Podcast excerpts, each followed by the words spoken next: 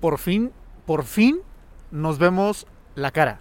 Juan Lorenzana, Juanjo Rueda, yo no sé ustedes, pero yo sí los echaba un poco de menos, un poquito. Eh, Nos vamos a poner sentimentales ahora.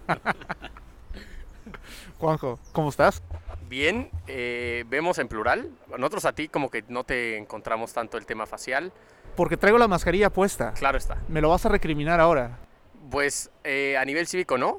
Evidentemente el que está mal somos nosotros, Juan. Yo, yo estoy cumpliendo las normas, estoy trabajando. Pero A- sí, además tenemos una distancia a- a- apropiada.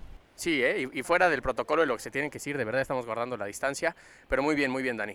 Curioso, estamos en un, en un parque, es un área verde que pertenece a una, a Como una todos iglesia. los parques, un área verde.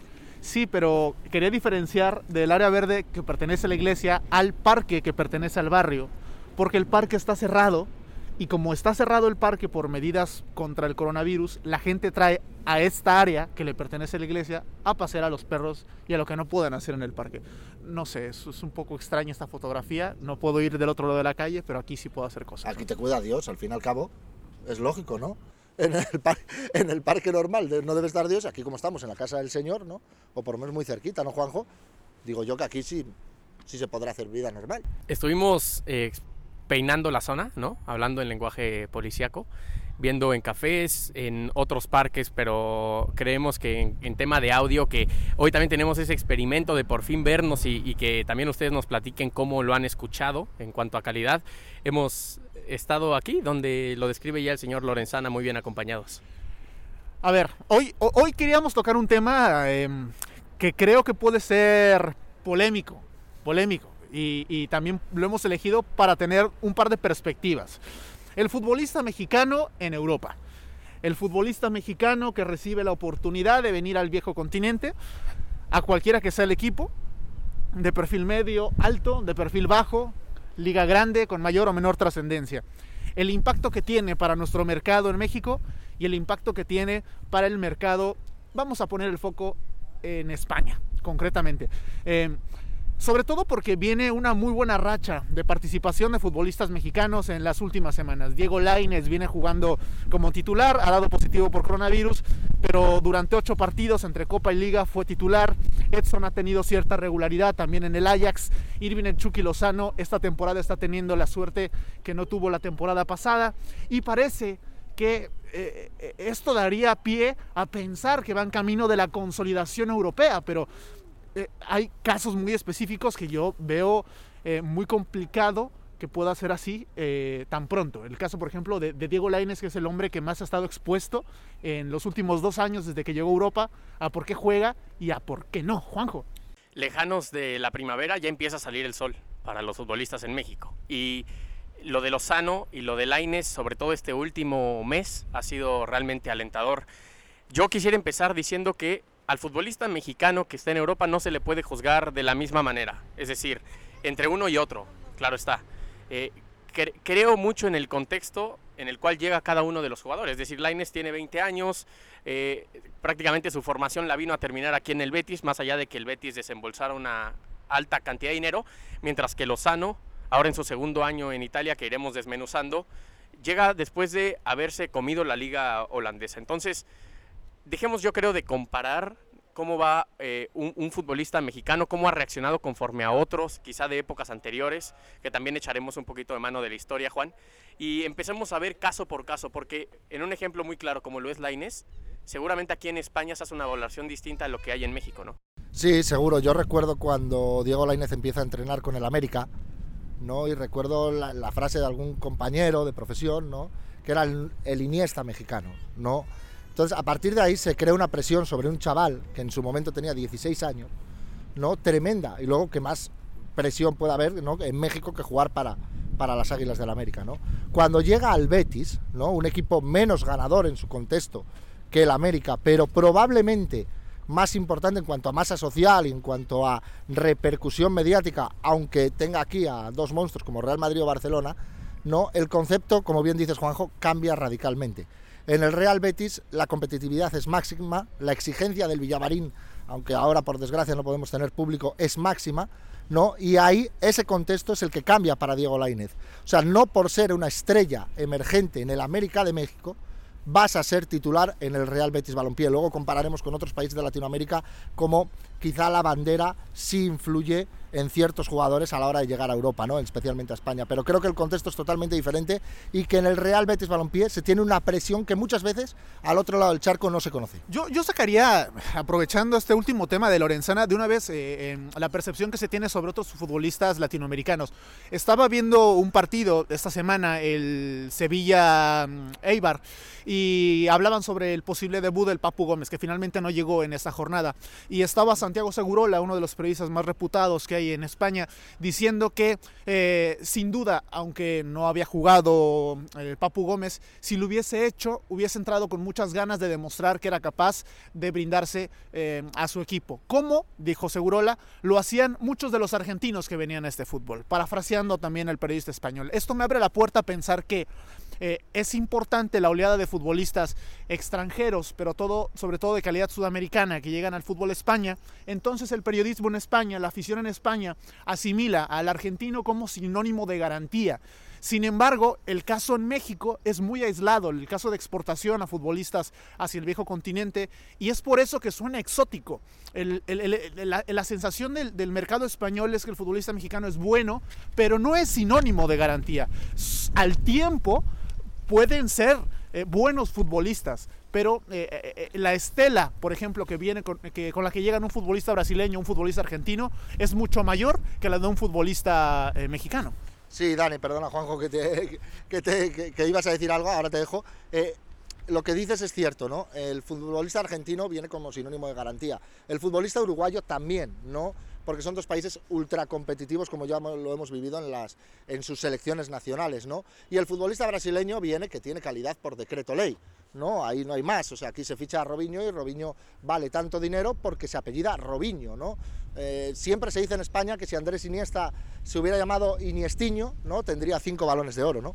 Entonces, algo parecido pasa, ¿no? Con Brasil, Uruguay Argentina, el futbolista latinoamericano, los clubes europeos no tienen duda, sin embargo, el mexicano se tiene que ganar esa confianza y al fin y al cabo aquí en España da igual o no que sea mexicano. Luego ha habido muchos jugadores que ahora repasaremos que han trascendido, ¿no? Pero da igual la bandera siempre y cuando sea buen jugador. No miran si es mexicano o hondureño, por poner un ejemplo. Yo creo que es una credibilidad que se va tejiendo con base en el tiempo, ¿no?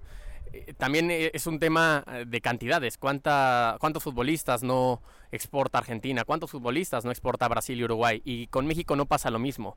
Seguramente la, valoración de la cual estamos platicando aquí acerca del futbolista mexicano, cuando paseas por las calles, hablas con, con la gente de a pie, es mejor que hace 15 años, ¿no? Y es cierto que Hugo Sánchez, aquí que estamos en Madrid y a unos pocos kilómetros de donde hizo historia, dejó una huella imborrable, pero sí creo que esta última generación, a la que se le ha achacado tanto y a nivel colectivo tampoco ha respondido al nivel de las expectativas siempre altas del público y la prensa mexicana, ha dejado buenas impresiones aquí. Hace unos años, Javier Hernández, también cercano a, donde estamos posicionados, eh, dejó buenas impresiones en el Real Madrid, en el Manchester United, así lo hizo, así como otros futbolistas, ¿no? Héctor Moreno, como pueden ser, eh, no sé, Andrés Guardado, y creo que si nos sentamos, seguramente no afuera de una iglesia, en otro sitio, en 15 años a platicar al respecto, la valoración va a ser distinta. O mejor o peor, realmente no lo sé. Yo sí estoy convencido de que sin duda tendrá que ser mejor. Hoy hay una generación de futbolistas eh, mexicanos de un perfil muy bajo que suelen venir a probar suerte a canteras como la del Villarreal, por ejemplo, ¿no? Los futbolistas que pertenecen al Puebla, que han venido también a, codearse en divisiones inferiores. Eh, el caso de Pisuto, por ejemplo, que llega a un equipo menor, tradicional, sí, pero menor del fútbol francés. Eh, Arteaga que juega en el fútbol belga. Es decir, sí que poco a poco el mercado mexicano se atreve y el futbolista mexicano se atreve porque precisamente jugadores como Hugo Sánchez y como Javier Hernández eh, eh, abrieron las puertas. Hugo en su momento, Chicharito las eh, reabrió desde que llegó al Manchester. Y Rafa, ¿no? y Rafa Márquez, que ha hecho lo que ha querido con su carrera y con puros éxitos. El tipo tuvo la valentía de haberse, haberse, haberle cerrado la puerta a España, haberse ido al fútbol en México, haber sido bicampeón en México y haber regresado a Lelas Verona. Y, aunque no le fue tan bien en esa segunda etapa. Pero bueno, ese, ese será tema de, de otro podcast. A lo que voy es que em, creo que la culpa de que al futbolista mexicano hoy em, se le ponga el dedo sobre la llaga cuando su rendimiento tal vez no es tan óptimo en el fútbol europeo es de Javier el Chicharito Hernández y de nadie más. y para bien. Pero, ¿Y qué definimos como óptimo? Y para bien, que juegue, que anote y que sea relevante para su equipo. Es que ya estaba viendo los números de Javier Hernández y quizás un caso muy similar fue el de Irving el Chucky Lozano cuando llega a- al PSV, al PSV como, como vosotros Como decimos aquí. decís aquí en España. Eh, la, la- la cosa es, y, y- y con esto quiero meter en contexto eh, la presión post Javier Chicharito Hernández. El Chicharito llega en 2010, juega 27 partidos, mete 13 goles, siendo un jugador intermitente, pero en aquel equipo de Alex Ferguson que le daba continuidad. Y así fue durante una, dos, tres temporadas hasta que Ferguson se marcha del Manchester United. Y con una dinámica similar vino Irving el Chucky Lozano, que en sus primeros dos años, eso sí, siete años después de que el Chicharo había llegado a Europa, Irving Lozano llega en 2017, juega más de 2.300 minutos por temporada durante dos torneos consecutivos. Entonces, esa es la exigencia que de manera inconsciente el periodismo mexicano, el, hincha mexicano eh, eh, quiere para los representativos eh, nacionales, representantes nacionales aquí en Europa. Yo diría que lo de Hernández fue una generación, y ni siquiera generación, fue él solo, una generación espontánea, pero ese es el concepto al, al que, el que tú estás fotografiando. Fueron 13 goles en la Premier, en todo un año fueron 20. En 365 días, el Chicharito pasó de irrumpir por primera vez en el Guadalajara a jugar una final de Champions League en Wembley contra el Barcelona de titular.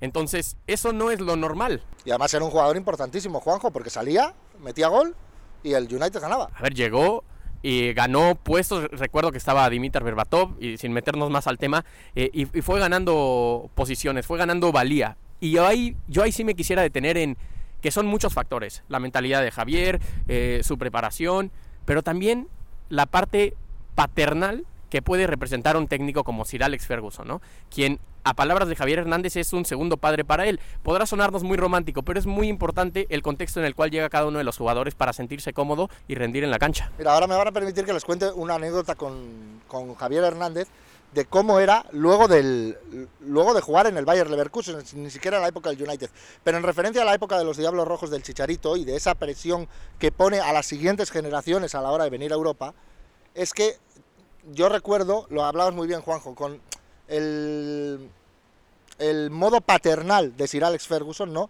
Yo recuerdo a Diego Forlán, y fíjate hasta dónde te, te estoy saltando. Forlán era un jugador suplente en el Manchester United, un rubito que salía, si no me equivoco, con el dorsal 21, hablo de memoria, en el Manchester United y de repente salía 10 minutos, marcaba dos goles y se iba otra vez a la banca. ¿No? Y eso era, eso fue Chicharito Hernández, ¿no? Mira Forlán cómo acabó siendo y mira Javier el Chicharito Hernández la carrera que hizo, ¿no?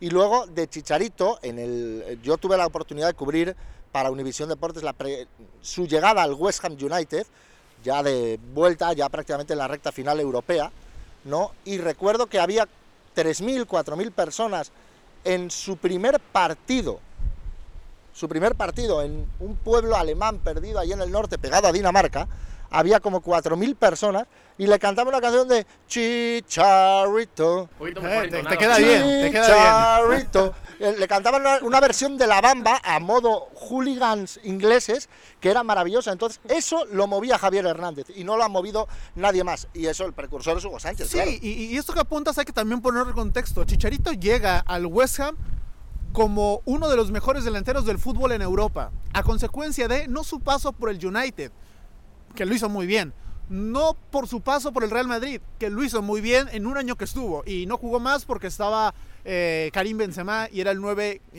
y- y lo sigue siendo, el- Y aún así ventiló al Atlético de Madrid el solo. con un pase de Cristiano Ronaldo en cuartos de final en el Santiago Bernabéu. Eh, sino en el Bayer Leverkusen. Es que la, la mejor etapa que tuvo Javier Hernández en Europa, a nivel goles, minutos, proyección, fue en el Leverkusen. Y es por eso que esa ola alemana, la Bundesliga es muy consumida también en el fútbol inglés, eh, en Inglaterra, perdón, eh, hace que, que- la estela del futbolista ídolo eh, haya llegado con Javier Hernández al, al- West Ham. Y esta es consecuencia de, pero insisto, por eso la- la culpa de que se le exija demasiado al futbolista mexicano, que tiene que pasar por un proceso natural de adaptación, es del gran trabajo que hizo Hernández como futbolista mexicano aquí en el viejo continente. Que curiosamente la etapa de más regularidad, como bien comentas, la del Bayer Leverkusen, ¿no? Es con el número 7 y no con el 14, ¿no? Que estamos habituados a ver y que, vamos, eh, Chicharito va asociado al, al, número 14, ¿no? Y en referencia a lo que decías antes, Juanjo, retomando un poco, porque quería comentar una cosa que, que se me ha quedado ahí en el tintero, ¿no? Eh, lo que hablamos de las banderas, ¿no? Un uruguayo, un brasileño y un argentino, y hemos dicho que llegan con patente de... Zona chiste. ¿eh? llega con patente de Corsa a España, ¿no? Pero sin embargo, el mexicano... yo recuerdo cuando llegó Chicharito al Real Madrid, ¿no? La gente del Real Madrid, la afición del Santiago Bernabéu, o sea, la más exigente del mundo, ¿no? Y la más grande del mundo, esa afición ya dice, ah, bueno, es mexicano, será parecido a Hugo Sánchez, ¿no? O sea, eso es lo que consiguió eh, hacer Hugo Sánchez, ¿no? Si hubiera, obviamente, hemos hablado del flujo de jugadores mexicanos hacia aquí, que es menor que en otros países de Latinoamérica, si hubiera, si salieran más futbolistas como Hugo Sánchez o como Javier el Chicharito Hernández, probablemente dentro de 20, 30 años se pueda reconocer la bandera de México como un jugador de garantías en cualquier equipo del fútbol europeo. Ahora, hay un proceso de adaptación natural, Juanjo, eh, para el futbolista mexicano, y esto sacando un promedio, viendo los números, viendo las evoluciones que han tenido los futbolistas que recién han llegado. Eh, aproximadamente temporada y media, dos temporadas. Porque la calidad del futbolista mexicano, si bien es alta, yo tengo la sensación de que buenos futbolistas como los mexicanos en Europa, en equipos de élite, hay 500 con un nivel similar. Esa chispa o esa espontaneidad que pueda tener el futbolista al momento de agarrar la pelota, atreverse a hacer algo diferente, es lo que va a marcar la pauta para que el entrenador en turno, por muy paternal que sea, confíe más o menos en el futbolista. ¿A qué me refiero? En el caso de Diego Lainez, el abrazo que le dio Quique Setién al traerlo al Betis valió para su acercamiento en el fútbol europeo. Pero realmente la confianza la está consiguiendo con Pellegrini. Irving el Chucky Lozano, cuando llega al Napoli, es porque lo apapacha Carleto Ancelotti. Y con él tiene minutos, quizás no los que venía teniendo con el PSB y es por eso que viene la comparación un poco histérica de que Irving Lozano no está jugando. Más allá de actitudes del Chucky en su primer año en Napoli, que lo compartíamos en algunos espacios de TUDN, sobre eh, falta de compromiso en cada entrenamiento que no le gustaba a Gattuso. Pero una vez que adquiere ese ritmo, esa espontaneidad de la que me refiero, puede marcar la diferencia. Pero sí que hay que ser, hay que ser sinceros. Futbolistas eh, con la calidad del mexicano hay muchos en el viejo continente. Y, ahí es donde el mexicano la tiene muy difícil. Es por eso que el mexicano que juega al fútbol y viene a Europa también tiene mucho mérito independientemente de a qué equipo llegue. Porque primero se la tiene que jugar contra otros que son probablemente muy similares a él. Y ahí es donde creo que no tenemos mucha, eh, mucha perspectiva de lo que puede sufrir emocionalmente un futbolista mexicano que en su territorio es mucho mejor que el resto y aquí se encuentra con una realidad que lo descompone yo difiero un poco. Yo, sí que pienso... Haberme interrumpido. no, no, te quería, quería escuchar todo el argumento para que no salieras al rescate tampoco. Yo creo que hay futbolistas en México, y el, mejor ejemplo hoy en día lo tenemos en Nápoles, que sí tiene una proyección, un talento y una realidad, un presente cercano a, un futbolista de élite, ¿no? A, a, cumplir. El tema es que son más a cuentagotas la cantidad de futbolistas mexicanos. Ahora, para mí, a sus 20 años, ¿no? Em, saliendo de un proceso de formación, yo no sabría decir si Laines eh, está para ser un jugador de la élite, porque todavía me parece que le falta mucho trecho. Entonces, ahí, ahí donde yo sí difiero un poco contigo, Dani, es en que creo que sí hay futbolistas mexicanos a la altura de la élite, pero no son tantos. No son tantos. Y tampoco es que eh, sean tan regulares todos. Perdón, es que antes, y con esto, con esto acabo, porque es importante poner en contexto esto. Eh, el tema Laines jugadores con la edad de Laines, en una posición similar a la de Laines, que son la competencia directa de Diego Laines en el mercado europeo, un Tyler Adams, Pedri, Fede Chiesa, Gonzalo Guedes, Rodrigo, es decir, perfiles tácticos similares a Diego, está compitiendo con esto. Y, también tiene mérito que consiga cierta regularidad en el Betis, pero decía un comediante en México, la cosa es calmada, ¿no? Vamos, vamos con, poco a poco. Hay futbolistas que irrumpen a los 19 años, para, para no irnos más lejos, Erling Haaland y Kylian Mbappé tienen la edad de, Diego Lainez, ¿no? Y hay jugadores que quizá por un proceso irrumpen más tarde. No es por eso que no vayan a llegar a un techo quizás superior a, a otros que más temprano empezaron a lucir. Y creo yo que Diego Lainez y, concluyendo el comentario, eh, de la mano con esto, antes de escucharte, Juan. Eh, Diego Laines e Irving Lozano han encontrado, para poner en contexto a la gente, eh, una figura que no esperaban, ¿no? Porque la figura paternal de uno era Carleto Ancelotti y la de otro fue Quique Setién, como lo describía Dani. Y de repente ha llegado Pellegrini, que tampoco se decantaba entre si contaba o no con él y lo ha puesto a jugar. Y le ha dado continuidad, que se requiere mucho valor, ¿no? Para una plantilla tan poderosa como la del Betis. Y la de Lozano, el enemigo público en México, se llamaba hace un año Gennaro Gattuso. Y bueno, ahora parece que ha sacado la mejor versión de, este futbolista. Sí, creo que ese es uno. Acabas de decir la clave, ¿no? El enemigo público de México. Eh, ¿Por qué la gente se echa encima de un entrenador? Porque no ponga a su jugador. ¿no? al jugador que te representa en el fútbol europeo, ¿no? Porque hay esa impaciencia, ¿no? Muchas veces de Diego Lainez juega tres partidos seguidos de titular y bueno, entró de revulsivo, eh, participó en la victoria, dio la asistencia de la asistencia de la asistencia del gol, ¿no? O sea, el cuarto pase antes del gol, ¿no? Se empieza a exagerar todo y a hacer de Diego Lainez un futuro balón de oro, ¿no? Y sin embargo, se pasa tres partidos en el banquillo y Diego Lainez ya no vale, que se regrese a la América para jugar, para no sé qué, por poner el, foco en, el joven mexicano del Betis, ¿no? Yo creo que más allá de eso, lo, he hablado varias veces con, con Dani, ¿no? Es que Diego Lainez tiene que jugar, donde sea, primera división, segunda división, donde sea.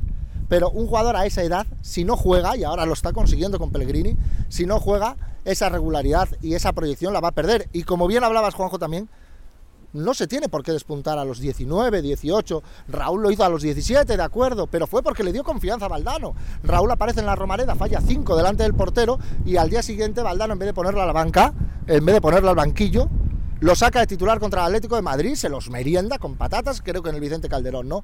Entonces, eh, Xavi y Iniesta fueron tardíos también y son las dos máximas figuras de la historia del fútbol español, ¿no? Entonces, ese ejemplo y luego lo que decimos, ¿no? La presión Diego Lainez, Chucky Lozano, sobre todo desde México, ¿no? Es grandísima, ¿no? No se puede ni ensalzar por cualquier cosa, ni tumbar por cualquier cosa. Desde lo futbolístico, pero es que también antes de ser deportistas son seres humanos que se adaptan a un cambio de entorno, a un cambio la mayoría de veces de idioma, eh, porque aunque hables castellano hay palabras que, que tienes que adaptar en tu vocabulario para darte a entender si vienes a, a, este país, por ejemplo, o intentar aprender el holandés, el neerlandés, mientras... A mí no se me da mal ese idioma. No se te da nada mal, ¿no? Mientras hablas en inglés en un país eh, que, que, ese no es el idioma oficial y poderte adaptar a un entorno como el del Ajax en el, con Edson Álvarez, y si encima, es, si encima de eso mm, llega un jugador como Edson, con la jerarquía con la que llegó Edson, tanto por la selección mexicana, por lo que hizo en el América, y te encuentras con que las normas del país no te permiten convivir en plenitud con tu familia, con tu pareja, con tu hija, y encima tienes la presión mediática de los medios de comunicación, de la gente que te quiere ver como el próximo Rafa Márquez, ¿no? Esas etiquetas que tanto daño nos hacen por no respetar la individualidad del futbolista. Eh, desde luego te encuentras con un Edson aunque ahora el enemigo público parece que es Eric Ten Hag, ¿no? Por, por no darle bola a Edson, Álvarez.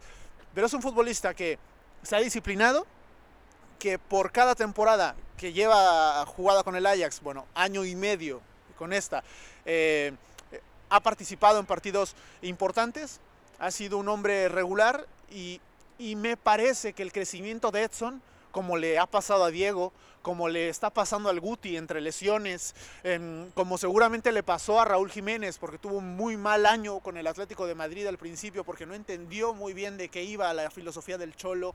Em, el, el primer año en Benfica se lesiona y es hasta el tercer año donde despunta como, como el goleador de, de, las Águilas, ¿no? De, las Águilas del Benfica.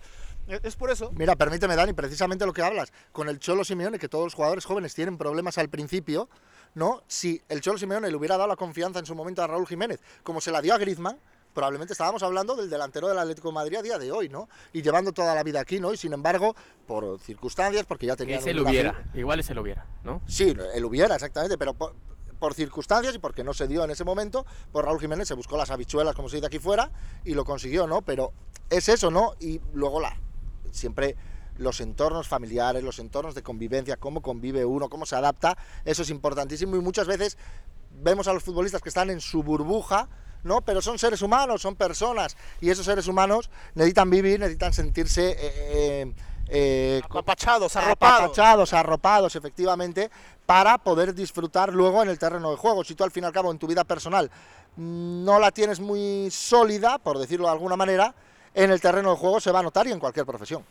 Yo siguiendo construyendo sobre lo, que están comentando, eh, muchas veces, y hasta puede parecer trillado, pero no por ello menos cierto, ¿no? Pensamos en los futbolistas como estuviéramos jugando al Fútbol Manager o al FIFA 21 en el modo carrera.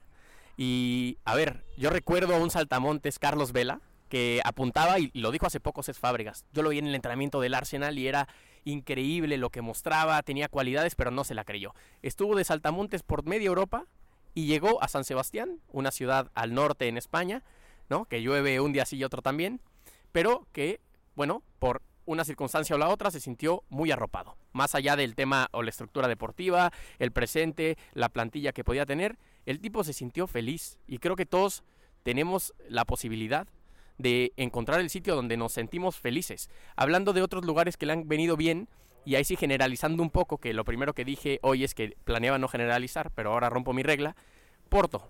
Porto ha sido un sitio que ha arropado y ha abrigado al futbolista mexicano. ¿Por qué Héctor Herrera no se fue antes? ¿Por qué Jesús Tecatito Corona, más allá del tema de clubes, se, siente tan cómodo? ¿O Miguel Ayun? Eh, no, no nos metamos en por qué no se ha transferido al futbolista, sino por qué ellos se han sentido tan bien la familia está muy bien abrigada, lo vimos en una cultura similar, ¿no? Como es la española con Iker Casillas. Es decir, y para, para cerrar todo esto, creo que los futbolistas también tienen, así como nosotros tres, eh, la posibilidad en sus manos de elegir dónde son felices.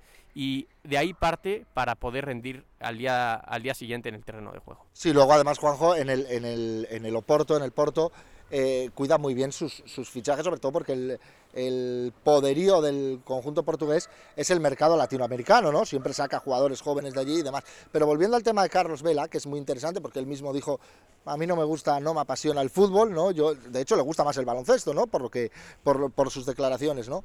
Pero fue feliz en la Real Sociedad y yo creo, no, no he charlado, no he tenido la oportunidad de charlar nunca con él, ¿no? Pero yo creo que también fue feliz en su época cuando llegó al Salamanca, Salamanca, ya desaparecido, no era jovencísimo y aquí en España fue una irrupción brutal. El, al fin y al cabo, el aficionado español que se acuerda de Carlos Vela recuerda como un jugador que era capaz, que hubiera sido capaz, si hubiera querido, o si él se hubiera sentido a gusto haciendo eso, de jugar en el Real Madrid o en el Fútbol Club Barcelona durante toda su carrera. A mí me cae muy bien Carlos Vela porque ha hecho lo que ha querido y ha sido valiente, ha sido frontal. Sobre todo por reconocerlo, ¿no?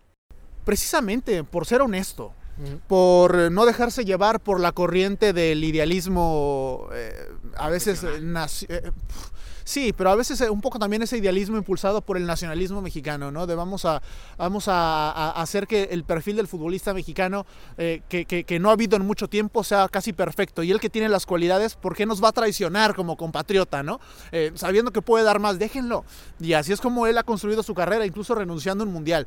él navegó a contracorriente de todos los cánones y me parece un ejemplo de, y ojo con lo que voy a decir, porque también igual y me llevo un palo, un ejemplo de congruencia profesional.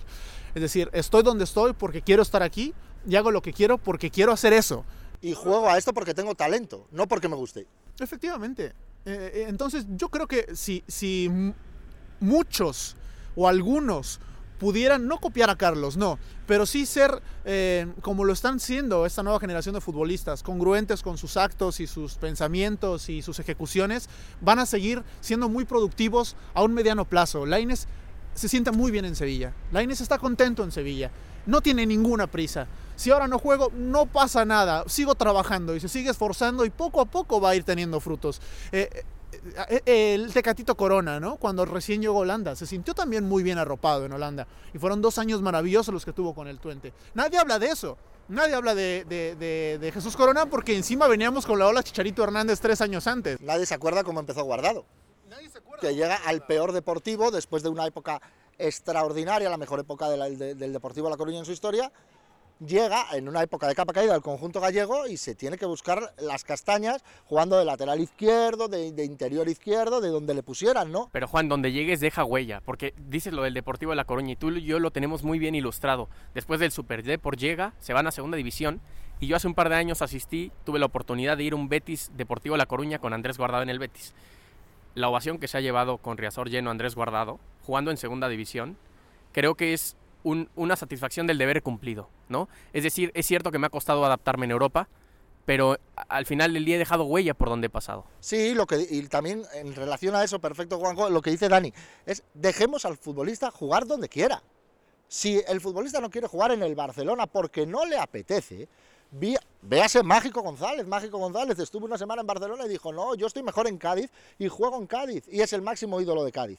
Entonces, ¿por qué vamos a tener que forzar a un jugador a irse al Real Madrid o Barcelona, que parece ser también y luego perdonadme que vosotros sois de allí, pero parece ser que son los dos únicos equipos importantes de cara al mercado latinoamericano, mercado mexicano. es que lo son. no, a nivel mediático estamos de acuerdo, pero, quiero decir que jugar en el Valencia es muy difícil. Jugar en el Betis es muy difícil. Jugar en el Mallorca es muy difícil. Sí, pero es que todo, todo parte también de, de la percepción. Cuando juegas en el club más grande de México o en uno de los más grandes como América o como Chivas y de repente tienes la oportunidad de emigrar al extranjero a un club, sí histórico, porque la mayoría en Europa lo son, pero probablemente no tan relevantes como los dos grandes de tu mercado, sí hay un shock emocional. Aunque coincido en que muchas veces el Benito Villamarín presiona más que el mismo Estadio Azteca en un partido regular de liga, porque desafortunadamente no se llena la palabra ignorante es muy dura, ¿no? Pero de repente pensamos eh, a desórbita lo que tenemos en, México. Pensamos que América es el mejor equipo del continente. Cuando hay que darse un, paso, ni siquiera hablemos de las grandes ligas, un poquito al cono sur. Y, creo yo que eso puede desvirtuar un poco la trayectoria de un jugador en Europa, ¿no? Eh, porque quizá el aficionado dice, vale, ¿para qué te vas de, la América donde puede ser eh, leyenda a irte al El ejemplo de Ochoa, Juanjo, el ejemplo de Guillermo Ochoa. Guillermo Ochoa, yo he leído a leer, he llegado a leer comentarios sobre Guillermo Ochoa que vaya carrera de mierda, literal, así los he leído, que ha tenido en Europa porque ha jugado en el Málaga, en el Granada, en el Ajaxio. Oigan, el tema de Guillermo Ochoa en Europa es una proeza. Es maravilloso lo que hizo Ochoa. Es una proeza Fueron ocho años siendo extracomunitario, es decir, con pasaporte mexicano, no habiéndose podido eh, nacionalizar por X, Y razón, de, la que, de las que no, no ahondaremos ahora mismo, eh, jugando en los equipos en los que le ha tocado jugar. ¿Sabes? Ya podríamos meternos en otra polémica y ver si fueron los correctos o no, pero siendo figura en los equipos en donde jugó, en el Ajaxio. En, la, en, esa isla de Córcega. ¿Quién, ¿Quién, había puesto en el mapa futbolístico al Ajaxio? ¿Quién sabía que jugaba para la liga francesa? Hasta que México precisamente voltea porque un jugador suyo milita ahí. ¿Y qué jugador encima? Y es cuando te das cuenta de que es determinante para que el Ajax pierda un partido 4-0, pero no 10-0, porque paró 6 Guillermo Ochoa. Sí, y luego lo que hablabas, Dani, antes de dónde, está, el jugador, dónde está el jugador cómodo, ¿no? Guillermo Ochoa en Lieja sentía una comodidad que la necesitaba por su familia. ¿No? Eh, de hecho, vamos a ver, y voy a traicionar un off the record, ¿no? Pero Ojo con lo que vas a decir. No, ¿eh? no, no, no, no, es cualquier cosa, no, no tiene nada de malo, todo lo contrario, me parece que le humaniza bastante, ¿no? La figura de Guillermo Ochoa. Un día, eh, charlando con él en Lieja, fuimos a hacerle una entrevista con, con mi compañera y amiga María, ¿no? Fuimos a hacerle una entrevista a Lieja ¿no? Y, nos, y le preguntábamos cómo era la vida, cómo era eh, su día a día, ¿no? En Lieja. Y dice, pues mira, yo aquí estoy muy tranquilo, ¿no? Porque voy con, con mis hijos al parque, tranquilamente hago una vida calmada, sosegada, eh, me centro en, en, mi profesión, que es el fútbol, ¿no? Estaba realmente contento de esa tranquilidad, ¿no? Luego, obviamente, él es americanista, él echa de menos su casa y al final acaba volviendo como el héroe que es para el americanismo, pero eso, ese factor humano que muchas veces no lo valoramos en, la suficiente medida, creo que es el que hace más grande a los jugadores. Desafortunadamente, Juanjo, Juan, eh, estamos poniendo el foco sobre los jugadores más mediáticos de la última era. Em, también es importante señalar a aquellos que se atrevieron a venir, a crecer futbolísticamente y luego a regresar, aunque su periodo aquí ha sido reducido. Se me viene a la mente el pollo briseño, por ejemplo. Em, pero luego otros que vinieron y tal vez con la era de las redes menos, eh, menos intensa que ahora, también hicieron lo suyo. Pavel Pardo es una figura en la Bundesliga. Eh, Salcido también lo ha sido. En, dejado legado. Efectivamente, Juan Andrés Guardado, como bien lo comentabas, en los clubes por los que han pasado. Incluso Carlos Salcedo, que estuvo por unos años, bueno, fue un año eh, en la élite, siendo indiscutible en la titularidad. Tú estuviste cuando gana la Copa, incluso con Marco Fabián. Sí, cuando gana la Copa en Berlín contra el Bayern de Múnich. La última final que perdió el Bayern de Múnich, ¿eh? Sí, que era el Bayern de Múnich de... Era, no, Nico Kovac, que luego fue entrenador del Bayern, era entrenador del Eintracht. O sea, aquella final fue maravillosa. Carlos Salcedo era un líder dentro y fuera del campo en el Eintracht de Frankfurt, que eso es otra cosa que muchas veces no se ve. Yo tuve la oportunidad de cubrir bastante al Eintracht de Frankfurt esa temporada y yo le recuerdo en el campo que, oye, la defensa se movía al ritmo de Carlos Salcedo. O sea, y lo... Vamos a ver, esta comparación es odiosa porque no me gusta... Antes he criticado que se compare a Lainez con el como liniesta mexicano, pero Carlos Salcedo era un poco... A ver, que se me entienda lo que voy a decir, que ya sé lo que me van a decir. Era un poco como Sergio Ramos en el Madrid dando órdenes. Carlos Salcedo guiaba la defensa, decía, todos para adelante, todos para adelante. Oye, la línea del fuera juego, línea eh, para dejar al delantero fuera de juego, ¿no? Tenía un liderazgo natural, ¿no? Que quizá muchas veces no se ve, quizás en la televisión y tal, ese es el privilegio que tenemos, ¿no? Muchas veces de verlo a pie de campo, ¿no? Y luego Marco Fabián, por sus, ya llegaba, ya llegaba de, su mejor etapa, quizás, ¿no? Y demás, pero también era feliz allí y formaban un, un buen grupo de amigos, ¿no? Que se divertían en Frankfurt y que luego, bueno, aquella final de Copa fue algo fue algo sublime, uno de los mejores partidos que he visto en una cancha fue de tocar el cielo con las manos, ¿no? Para ese equipo, para esa generación. Eh, y, no sé si se acuerdan de cómo vuelve Salcedo. Salcedo llega otra vez a México, eh, muy bien valorado en Europa. Es decir, no, no, fue un tema de, que él solito buscó regresar porque ya no habían posibilidades. Hablaban de, de un sinfín de equipos después de una gran Copa del Mundo. Hombre, Juanjo incluso vuelve por detalles familiares. Claro. No porque no le haya dado su calidad para seguir rompiéndola aquí. Sí, no, exactamente. De hecho, yo creo que si no llega a tener esos motivos familiares, que no vamos a ahondar en ellos ni mucho menos, pero si no llega a tener motivos familiares, creo que podría haber dado el salto incluso a un equipo mayor que el Eintracht de Frankfurt. Ahora ya, ya eh, apapachamos a los futbolistas, ya le estamos dando cariño, pero ahora yo le quiero dar un poco la vuelta a la tortilla, como se dice en, México. Ya vamos a meter palos, qué bien, qué bien, qué bien. Yo no puedo dejar de ilusionarme, aunque quizá no es mi papel, para aquellos futbolistas cara dura, en el buen sentido de la palabra, que siguen eh, exigiéndose y, yendo a retos que parecen mayúsculos y que se escapan de su zona de confort, ¿no? Creo que base del éxito de Javier Hernández ha sido por meter la cabeza donde quizás pues no encajaba, ¿no? Para la opinión pública. Siempre lo dijo él, ¿eh? En todas las conferencias de prensa decía que él le gustaba salir de su zona. y ojalá eso nunca se pierda. ¿Y, sabes quién lo hizo también y que nadie se acuerda? Miguel Ayun. Miguel Ayun viene al fútbol italiano, eh, lo pasa mal, regresa a la América. Perdón, perdón, Dani, ¿en qué equipo jugó del fútbol italiano? En, el Atalanta. En el Atalanta. No fue a pillar, ¿eh? No fue, porque miró la cabeza a la Fiorentina. No, no, no. Quiero, quiero decir, para que veamos cómo se valora un jugador o otro, no desde, desde un mercado determinado. Si Miguel Layún, en vez de en aquel Atalanta, está en este, hubiera sido considerado, ah, la mira, qué bien nos representa, ¿no? Oigan, pues es el mismo equipo, obviamente entrenado de otra manera y obviamente en otro ciclo, ¿no? Pero es el mismo equipo al final. Continúa, por favor. Sí, me vale como ejemplo, pero claro, es que no sé, no, no me quiero desviar del tema. Eh, estaba muy inspirado y ya no sé hacia dónde iba. Eh, el hecho es que hay futbolistas que rompen el molde, como Javier Hernández, pero quería poner en valor también lo que había hecho Miguel Ayun. No, no tiene suerte, luego regresa al fútbol mexicano, con América gana lo que gana, pasándola, pasándola también más o menos mal en, Veracruz, hasta que puede tener la oportunidad de, regresar y, hacer carrera. se, quitó el, se quitó el estigma de todo fue culpa del Ayun. No, y creo que, que ya se lo quitó en el América con el piojo, ¿no? Pero se lo, se lo quitó, que eso es muy difícil. Eh, yo quiero regresar a ese hashtag, ¿no? Porque yo creo que eh, eh, el ejemplo del Ayun, el ejemplo de Chicharito de ir a contracorriente de, los cánones en pro del fútbol, en, ojo aquí también, ¿no? Contrario a Carlos Vela, que también para mí hizo las cosas muy bien, pero buscando sus intereses y su felicidad, son, son tres ejemplos claros de que el futbolista no siempre,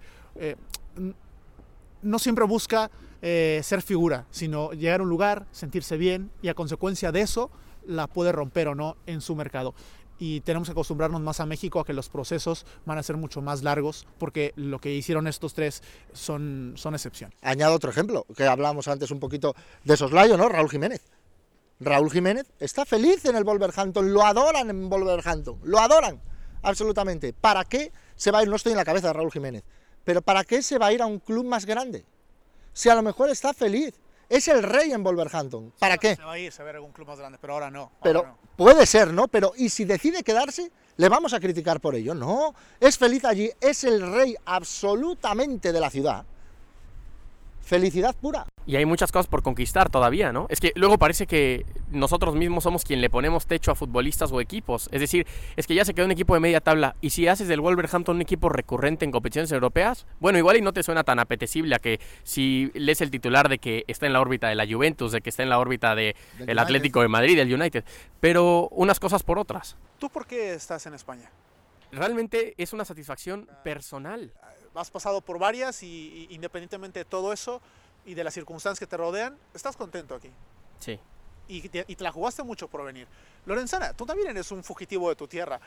¿Por qué, por qué venís a Madrid? ¿Por, un poco de hambre? ¿Por, por, por, las circunstancias? No, sabía que si, te, si quería trabajar en lo, que, en lo que yo quería y en lo que de verdad me gustaba, me tenía que abrir paso a través de Madrid. O sea, obviamente eh, España es un país muy centralizado, ¿no? Y todo se focaliza en la capital, ¿no? Si no estás en la capital, aunque sea de alguna comunidad autónoma, de alguna región, lo vas a tener muy difícil, no para despuntar, sino para crecer, ¿no? Porque al final...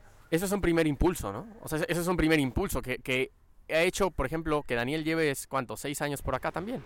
Pero a lo que quería llegar no era tanto a nuestra historia de vida, sino al hecho de que a los tres eh, como al resto de paisanos que se atreven a salir de, las ciudades en donde residen o del círculo de confort en el que están, eh, no, mm, no, es que nos, nos, hagan más sensibles, pero sí que a veces nos, nos ayudan a entender un, un poquito el, el, por qué hay tantas complicaciones fuera de, del círculo de confort, ¿no? sé si me explico. Sí, y también no caer en el error tampoco de que alguien, porque lo han hecho Miguel Layún, Chicharito, como ya hemos comentado, que alguien porque salga del círculo de confort es mejor.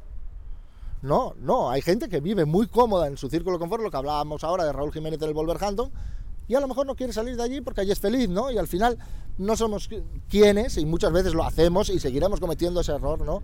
De ver a los futbolistas como alguien inalcanzable, no que luego de repente lo tratas un día tomando un café con él o en su casa, ¿no? Y es una persona como tú, Juanjo, como tú, Daniel, como yo, Juan. No es una persona normal y corriente con sus inquietudes, con sus problemas y con su vida.